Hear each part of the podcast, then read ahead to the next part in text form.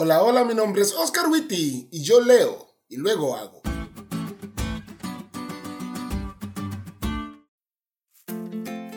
Feliz semana amigos.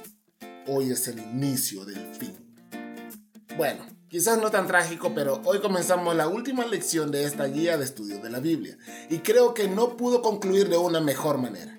Pero antes de entrar en materia, vamos con el versículo que durante esta semana debemos memorizarnos.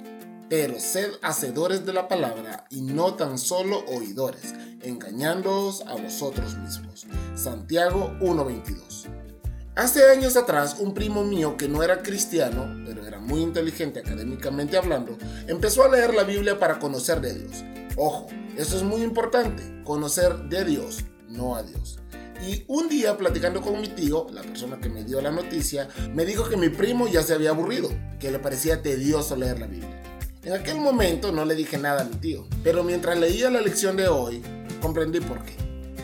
Para mí, y estoy seguro que para muchos de ustedes, leer la Biblia es divertido, impresionante y hasta apasionante.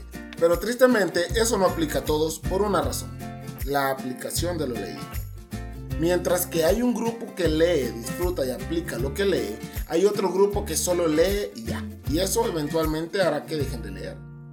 La lección dice que leer la Biblia y aplicarla a nuestra vida nos guía por un camino emocionante que transforma la vida para aumentar nuestra comprensión y nuestro conocimiento. Que quieras seguir aprendiendo, creciendo e inclusive que seas una persona que atraiga a otros a Jesús depende de cuánto apliques a tu vida su palabra. Así que en esta semana vamos a aprender del que sabe, de Jesús, y esperamos que al final podamos ser más como Jesús y menos como nosotros.